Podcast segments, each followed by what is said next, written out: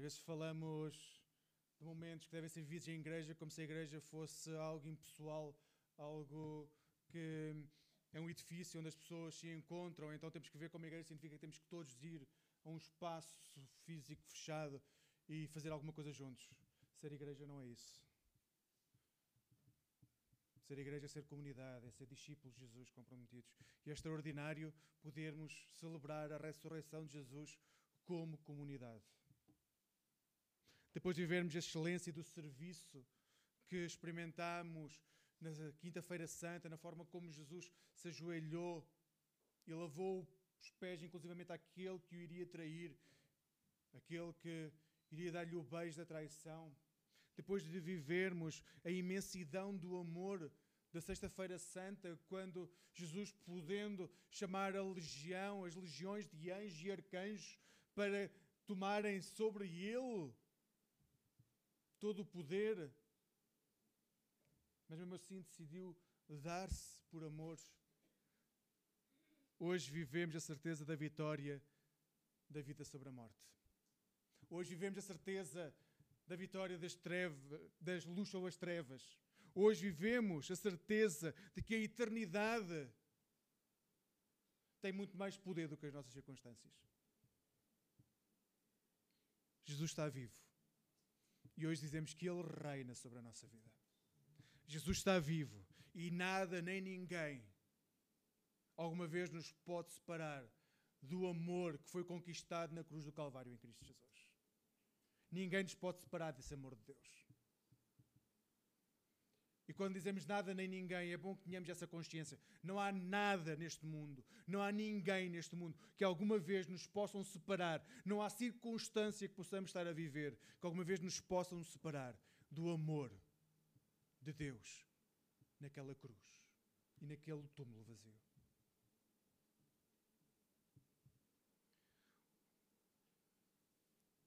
Uma pedra enorme estava a fechar o túmulo. Essa pedra era um sinal bem claro para toda a gente. Uma pedra enorme que fechava os túmulos naquela altura queria dizer que ninguém saía, mas também ninguém entrava. O túmulo estava lacrado. Este era o limite. Tudo o que havia para acontecer já tinha que ter acontecido. O limite estava colocado e a pedra, a enorme pedra que fechava, o túmulo, recordava que tudo aquilo que já tinha que ser dito já foi dito. Que tudo aquilo que era para ser vivido já tinha sido vivido. A pedra mostrava o fim. Quando tiraram Jesus da cruz, José de Arimateia colocou-o num túmulo novo aberto na rocha.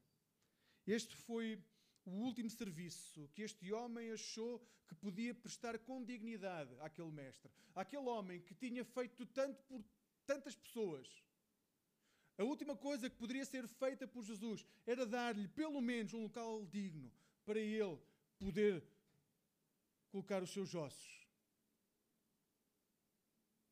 o seu corpo já sem vida. Este foi o último serviço que podia ser dado a um mestre reputado que tinha sido achincalhado naquela cruz. Sepultá-lo com dignidade. A pedra colocada na sepultura de Jesus era um símbolo dessa dura realidade. Jesus tinha sido excepcional, tinha feito coisas extraordinárias. Mas estava morto. Esse era o limite. Frente à morte de Jesus, num primeiro momento, restou somente a resignação. É isso que está em evidência na atitude de Maria Madalena.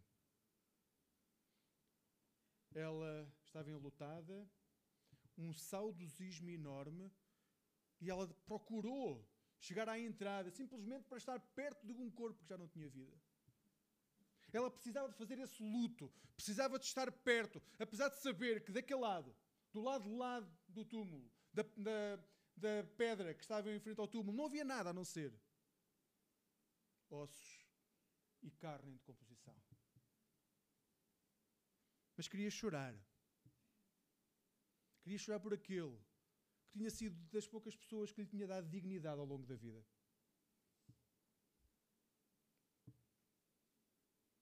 Ao contrário dos homens, Maria Madalena teve coragem de ir à porta do túmulo.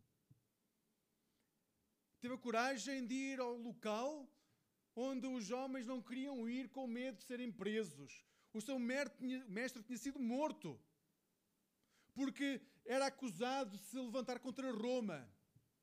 Os homens tiveram receio de serem julgados de igual forma e não foram.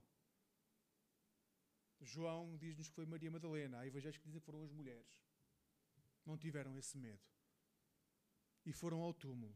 Maria, em João, foi ao túmulo, teve coragem de se aproximar do Mestre crucificado. Não teve receio de ser julgada nem marginalizada, porque a dignidade que ela tinha naquele momento tinha sido dada por aquela pessoa.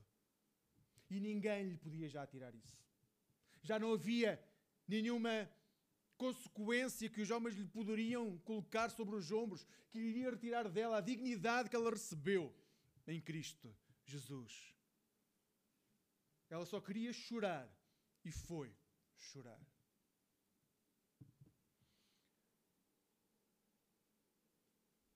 Aquele túmulo com uma enorme pedra a tapar a entrada seria o lugar de peregrinação. Mas aquela pedra era um fim de uma etapa. Para aqueles que mataram Jesus, aquela pedra significava que ele ia ser esquecido.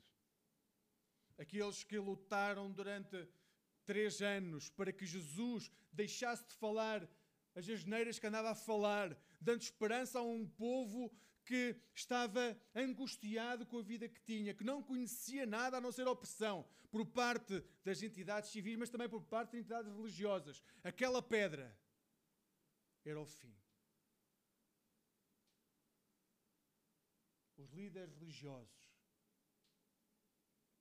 aqueles que representavam o poder e a autoridade, sabiam que aquela pedra representava o fim. Para os discípulos, aquela pedra significava que a esperança que tinham antes era apenas uma ilusão a esperança que tinham antes de ver um reino transformado, apesar de eles nunca compreenderem muito bem o que é que significava aquele reino. Mas de ver um reino transformado no reino de Israel, completamente diferente, aquela pedra dizia: o sonho que tiveram foi só ilusão. E aqui termina. O melhor seria voltar para as suas vidas anteriores, voltarem para as suas famílias, serem pescadores, cobradores de impostos. O que é que eles fizessem antes? Mas Deus ainda não tinha acabado de falar. Ainda não tinha acabado de demonstrar tudo aquilo que queria demonstrar. E dá um novo rumo à história. Mais do que um novo rumo, dá, cria um abalo sísmico completo na vida daquelas pessoas. Aquela pedra é removida. E quando Maria Madalena chega àquele lugar, àquele local, vê que a pedra não está lá e fica completamente angustiada, porque não sabe onde é que está o corpo do mestre. Para onde foi o corpo do mestre? Aqueles que estavam a viver o seu luto, aqueles que olhavam para aquele momento de uma forma completamente angustiante, os discípulos foram também a correr ao local para saber o que é que se estava a passar. E quando lá chegaram, a única coisa que encontraram foi lençóis espalhados no chão. E o texto diz que os discípulos creram. Lamentavelmente, o que eles creram foi que o corpo tinha sido levado para outro lugar. Cuidado quando afirmamos que queremos, porque podemos crer em muitas coisas. E estes discípulos creram naquilo que os olhos viram, o corpo não estava lá. Pois ainda não tinham compreendido. Pois ainda, diz o versículo 29, pois ainda não tinham compreendido a Escritura, que era necessário ressuscitar ele dentre os mortos. Ainda não tinham compreendido isso. E com essa crença resignada voltaram para casa. Será que as coisas podiam ainda piorar mais nestes dias, desde quinta-feira? Será que as coisas podiam piorar mais? Eles não sabem, mas para eles vai piorar ainda muito mais. O, a grande diferença na vida deles é que até este momento eles não tinham esperança nenhuma porque ainda não conheciam a ressurreição. A partir de agora, a vida deles vai piorar sim. E leiam a história da maior parte dos discípulos para ver como a vida deles vai piorar sim. Mas a esperança que está dentro deles vai fazer toda a diferença a partir deste momento. O problema de viver as nossas circunstâncias a olhar para um Deus que está morto é que gera em nós uma resignação que nos consome em tristeza. Nós abandonamos o nosso coração. Se vivemos a nossa vida e não acreditamos num Deus que está vivo, mas realmente vivo ao, ao nosso lado, se vivemos a nossa vida como se Deus não existisse, a famosa frase Deus está morto, então nós caímos no bunker da resignação e somos rapidamente levados a desanimar perante qualquer circunstância da vida. Começamos a ser consumidos por essa tristeza. Se hoje vives consumido pela resignação, tenho que dizer que todos nós, em maior ou menor grau, vivemos assim. Se vivemos consumidos por algum género de resignação, o que eu te apelo hoje é reconheceres que Deus não está morto. Que Cristo ressuscitou e está vivo. E não está só vivo há dois mil anos atrás, Ele está vivo hoje. Está no nosso meio. E Ele faz toda a diferença. É esse Deus que é o Senhor Supremo de tudo aquilo que existe. Por isso, seja qual for a nossa circunstância, Deus está no controle da nossa vida. Mesmo que à partida nós não consigamos ver todo, todo o desenho, toda, todo o quadro. Conseguimos, estamos tão perto da, do quadro, da pintura que está à nossa frente, que só vemos um ponto, ou muito, dois ou três palmos, e a pintura é enorme. Nós não conseguimos ver, mas confiem, o autor dessa pintura está vivo. E o quadro é excelente. Mesmo que não consigas compreender agora, a única coisa que consigas enxergar hoje é um túmulo vazio, do qual pensas que roubaram o corpo. Eu convido-te a dar a possibilidade a ti mesmo. Dá-te a possibilidade de veres o mundo desde a perspectiva de Deus. Dá-te a possibilidade. Eu sei que vivemos muito fechados, temos muitas barreiras, temos muitos medos, somos controlados de muitas formas, mas deem-se a possibilidade de ver o mundo desde a perspectiva de Deus. Neste momento em que os discípulos voltaram para a sua casa, quase com um sentimento de pena, de autocomiseração, Maria permaneceu ali. Maria não quis voltar para junto daqueles que estavam a chorar. Maria permaneceu ali, chorou naquele momento. Então viu dois, eu gosto mais da tradução mensageiros, porque se ela visse que era anjo, não teria reagido da forma como reagiu. A palavra mensageiro e anjo é exatamente a mesma. E muitas vezes é traduzido como anjo, mas se Maria Madalena visse dois anjos no túmulo de Jesus, certamente não iria ficar com o estado que o texto parece revelar, em que ela. Uh, Parecia quase normal ver anjos, como se antes fosse normal ver anjos e hoje não. Uh, Maria viu dois homens, dois mensageiros. Dois mensageiros. O texto diz que ele viu essas duas pessoas e, e perguntaram-lhe porque é que ela estava a chorar. E a resposta de Maria uh, deu continuidade à tristeza que sentia. Ela, diante dos mensageiros de Deus, diante daquelas pessoas que estavam a perguntar porque é que ela estava a chorar, ela diz: Não sei onde é que está o meu mestre. Até o corpo é suficiente, mas eu preciso de alguma coisa. A sua resposta é que levaram o seu mestre e ela não sabe para onde. Agora, Maria estava tão consumida pela sua dor que quando se virou para trás viu um vulto. E quando se virou para trás e viu o vulto que era Jesus, não o reconheceu. Ou seja, imaginem, Maria estava a chorar porque Jesus tinha sido morto. Jesus aparece atrás de Maria. Maria vira-se para Jesus e ela não o reconhece. E apenas chorava. A sua perspectiva da realidade estava tão adulterada pela sua dor. A forma como ela olhava para o mundo que a rodeava estava tão toldada por aquilo que eram os seus sentimentos de dor, de sofrimento, de angústia, que ao ver Jesus face a face, não o reconheceu. E o que é que ela viu? Um jardineiro. Temos que ter cuidado, porque as nossas circunstâncias podem ditar a forma como vemos Jesus. E a forma como vemos Jesus ditam certamente a forma como lidamos com a sua mensagem. Deixa-me vos contar uma história. Em 19 de abril de 1506, no domingo a seguir à Páscoa deste ano, 1506, a capela do convento de São Domingos de Benfica, é, São Domingos em Lisboa, peço desculpa. Alguém nessa capela reparou que o crucifixo tinha um brilho anormal. Brilhava imenso aquele crucifixo naquele dia. E uma, duas, várias pessoas começaram a dizer que era um milagre. Era um milagre. O crucifixo estava a libertar uma luz tonteante. Era, as pessoas começaram a vir à igreja, as pessoas vinham multidões, vieram multidões no domingo a seguir à Páscoa.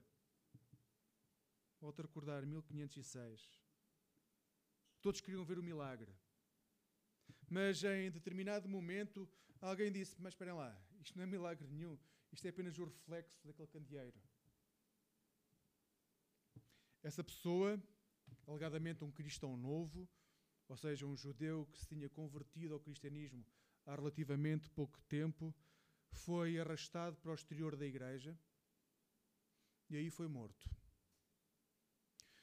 Nesta altura, dois sacerdotes dentro da igreja foram pegaram no crucifixo e começaram a incentivar a que as pessoas pudessem ir acabar com a vida de todos aqueles que não eram cristãos verdadeiros. Todos aqueles que colocassem em questão o milagre. Incitaram à morte dos cristãos novos. Durante os três dias seguintes, multidões descontroladas na cidade de Lisboa juntaram-se aos marinheiros que estavam atracados no porto e mataram cerca de 4 mil pessoas.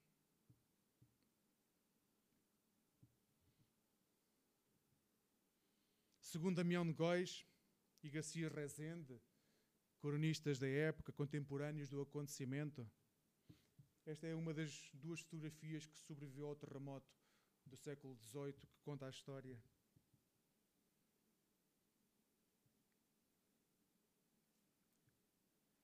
Na crónica do felicíssimo rei Dom Manuel de glória, da gloriosa memória de, de Damião de Góis. Deixem-me só ler uma parte daquilo que foi estes dias. Na segunda-feira, continuaram esta maldade ainda com maior dureza, crueza. E por já nas ruas não acharem cristãos novos, foram assaltar as casas onde viviam e arrastavam-nos para as ruas, com os filhos, mulheres e até as filhas. E lançavam-nos na mistura, vivos e mortos, nas fogueiras, sem piedade.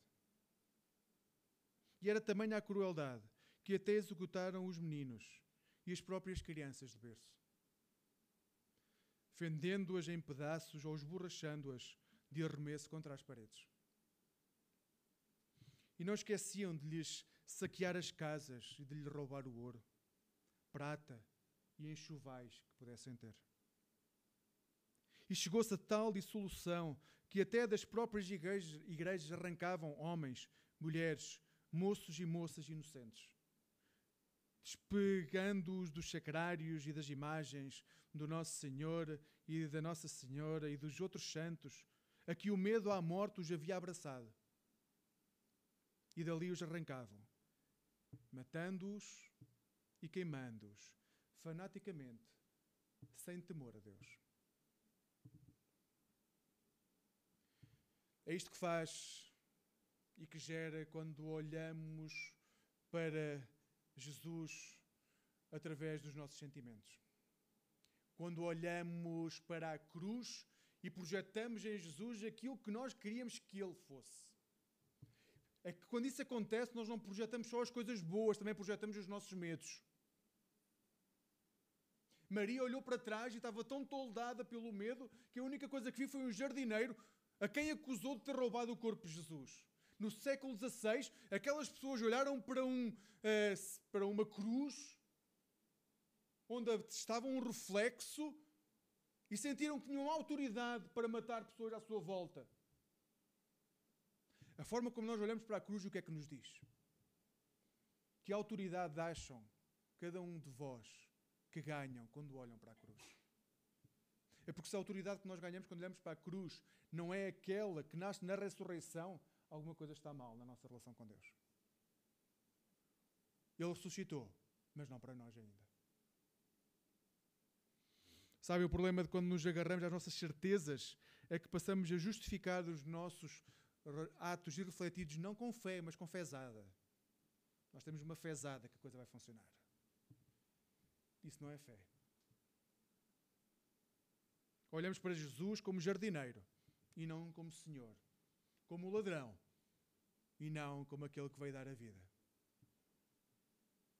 E se olhamos para Jesus como jardineiro, este é o momento então de nos colocarmos na pele de Maria, de olharmos para trás já que não o conseguimos ver, que sejamos capazes de o escutar.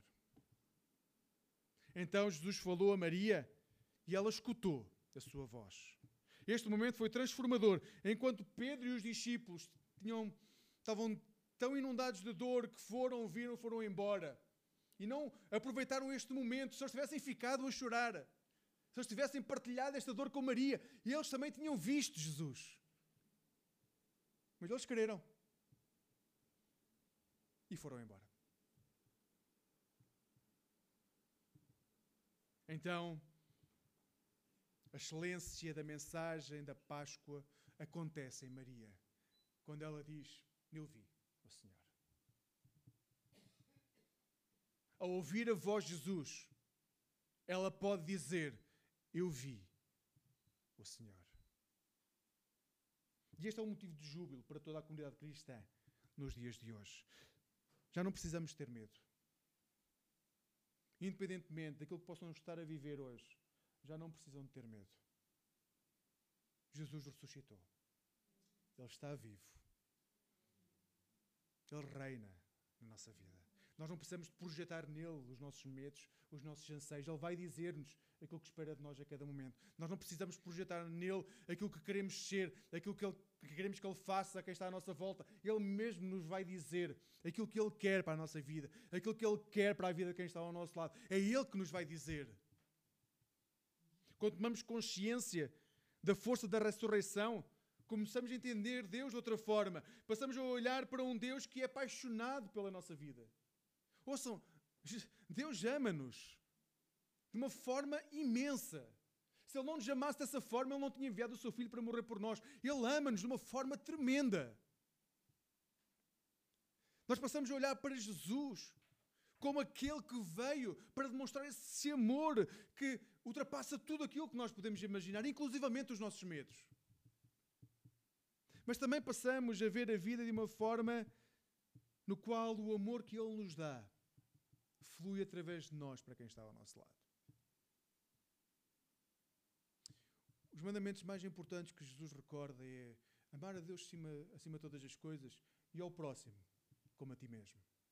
Pois bem, em João, antes de ele ir para a cruz, ele diz: Deixem-me refazer esta afirmação. Amem-se uns aos outros, como eu vos amei. Não se amem só com a, com a forma como vocês se amam, porque na realidade Jesus sabia que nós podemos amar-nos muito pouco. Podemos ter uma visão de nós uh, muito baixa. Então ele deixa claro: ouçam, a forma como devem amar é a forma como eu vos amei. E Ele amou-nos até à cruz. Nós não temos de temer. Ele está vivo. Ele acompanha-nos. Hoje, a humanidade que é ameaçada de tantas maneiras, devido à forma como desencadeou mecanismos autodestrutivos, necessita de homens e mulheres que sejam incondicionalmente comprometidos com o amor. Onde quer que estejam, seja qual for a função que desempenham, mas incondicionalmente comprometidos, radicalmente comprometidos com o amor. Não pode estar em questão a forma como somos chamados a amar. Esse é o novo mandamento. Foi assim que Jesus morreu. É assim que Ele nos chama a viver. Amem-se e amem-se incondicionalmente. E se tiverem que lavar os pés de Judas, lavem. E se tiverem que receber o beijo de outro Judas, recebam. Mas amem incondicionalmente. Esse amor que nasce do contacto direto com Jesus deve levar-nos aos locais que produzem morte. E nesses locais espalhar o aroma suave de Cristo. Onde nos nossos bairros, nos nossos lares, nos nossos locais de trabalho, há instintos naturais de criar destruição, dor, sofrimento, nós somos chamados a espalhar o aroma de Cristo. Sim, existem muitas cruzes no mundo. Existe muito sofrimento. Se ligarmos as notícias, vemos a quantidade de cruzes que há no mundo: terremotos, enchentes, catástrofes naturais, crime praticado pelo ser humano, mas também há lares destruídos devido à ausência do amor, solidão imposta ou autoimposta, violência doméstica, gerada por sociedades que vivem através de um consumo desmesurado daquilo que são os recursos do planeta. Sim, há tudo isso. Há pessoas em agonia e desesperadas devido a terríveis golpes. Há crianças a morrer. Mas, à luz da Páscoa, todos esses males deste mundo deixam de ter a última palavra. O sofrimento dura até sexta-feira. E é terrível, é angustiante. Mas o Deus que nós reconhecemos como nosso Deus é o Deus que sofreu e que nos envia a um mundo ferido para espalhar o seu suave aroma, o seu amor. O domingo, o primeiro dia da semana, vai transformar todo o pranto em alegria assim como Jesus prometeu no Sermão da Montanha. A Páscoa liberta do temor e compromete-nos com a luta contra qualquer poder que gere morte. E não pensem que os poderes que geram morte são apenas os poderes institucionalizantes dos nossos Estados opressores, ou menos opressores, ou das nossas patrões mais opressores ou menos opressores. Não, todos nós temos um elevado grau de poder gerar morte, opressão, destruição. Mas a Páscoa recorda-nos que esse potencial negativo que há em nós não tem última palavra. Jesus é a última palavra. Israel comemorava a Páscoa recordando a libertação do Egito, a forma como os homens e as mulheres e as crianças saíram do Egito e se libertaram de um poder opressor que era o poder do Egito. Porém, a libertação que nós celebramos nesta Páscoa em Cristo é uma libertação que vai muito mais além do que a liberdade de um sistema opressor. É a liberdade de todo o medo, de toda a angústia, de toda a dor. É a liberdade que nós ganhamos em Cristo Jesus, em última análise, de a morte ter qualquer poder sobre nós. Porque a morte foi vencida de uma vez para sempre. Por isso, essa última barreira, o nosso medo de sofrer, porque a morte vai chegar, ela desaparece. É quase como se fôssemos inconscientes e dizer: Não, nós não tememos, porque para nós a eternidade que está diante de nós, junto ao Pai que nos ama e que vai celebrar connosco o resto da vida, tem muito mais importância do que o nosso presente momento e as nossas circunstâncias.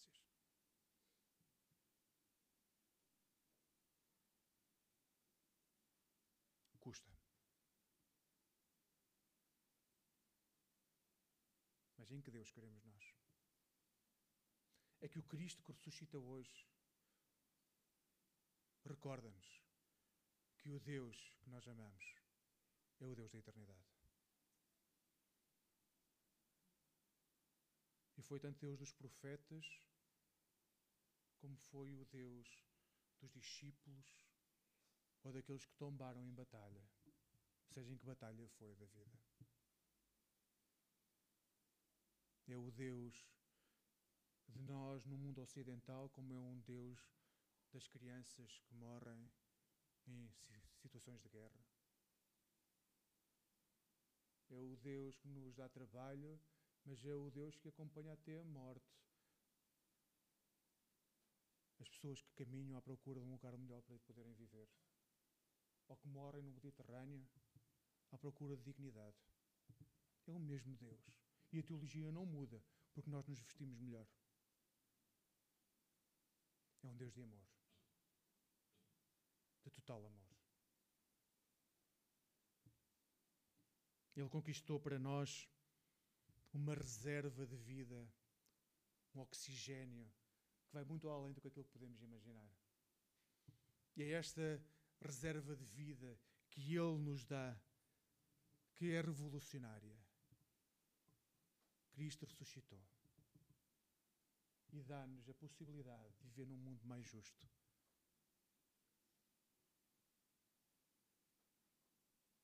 Mundo que nos rodeia o nosso lar, onde o nosso pé pisar. Ser discípulo de Jesus é anunciar a ressurreição. E ninguém chega à ressurreição se não anunciar tudo aquilo que Jesus fez desde que veio ao mundo. Que nesta Páscoa possamos reconhecer que a última palavra pertence a Jesus. E quando dissermos eu vi Jesus, que saibamos que ver Jesus vai muito além do que ver se veste de Prada ou Gucci ou outra coisa qualquer. Ver Jesus é olhar para tudo aquilo que Ele continua a fazer nos nossos dias e os milagres que faz a quem está ao nosso lado e na nossa vida. Então, quando olharmos para Jesus, que tenhamos mais atenção para não ver apenas um simples jardineiro mas o Senhor do universo, que é o Senhor das nossas vidas. Que Ele possamos dar honra e glória, agora e para sempre. Amém. Vamos ficar de pé, vamos orar.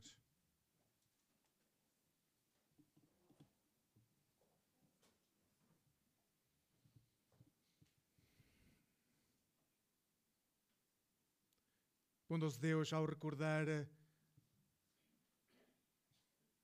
a ressurreição, o túmulo vazio, o que te pedimos, Senhor Deus, é que possamos olhar para ti e reconhecer-te como o Cristo libertador que tu és, como o Messias libertador que és. Senhor Deus, que tenhamos a humildade de entregar a nossa vida neste dia. Entregar-te a nossa vida, as nossas circunstâncias para não projetar sobre os outros aquilo que nós queremos que tu sejas neles. Mas possamos dar a possibilidade de que eles te conheçam como tu és. Senhor Deus, liberta-nos de todas as barreiras que nós criamos e que nos fazem ver o mundo à nossa imagem, não à tua. Não permitas que te façamos à nossa imagem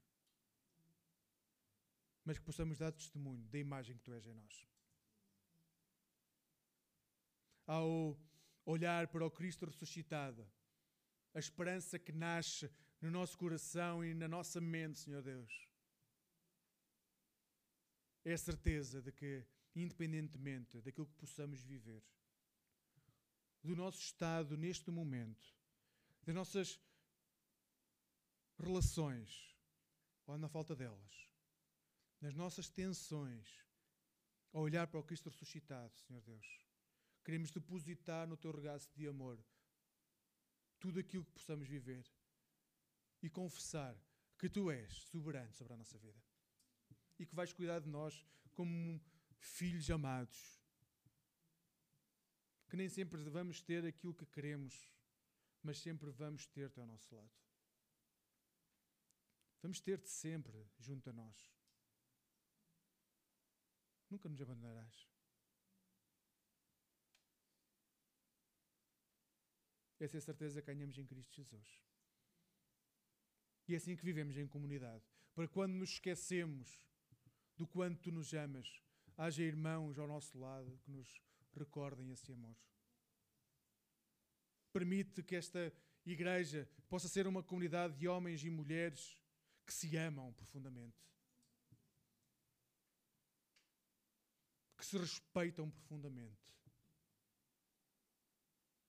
e que dão testemunho de quem é Cristo nas suas vidas. Ser com as igrejas, com as comunidades que se encontram nesta zona da cidade, Senhor Deus, para que elas possam dar testemunho de quem Tu és, Senhor Deus. Para que possam sentir o, seu, o Teu amor, possam ser cuidadas por Ti, independentemente da denominação que possam ter, Senhor Deus, que sintam o Teu amor a transformar as suas vidas. Que estes nossos irmãos possam ser cuidados pelo Teu amor, pela Tua graça e pela Tua bondade. Para que o Teu reino se espalhe sobre a cidade de Lisboa. Para que o teu amor possa chegar a todos os cantos desta cidade. E nós possamos dar honra e glória ao teu nome. Vem ao nosso encontro, Senhor Deus. Dá-nos a tua paz, por Cristo Jesus.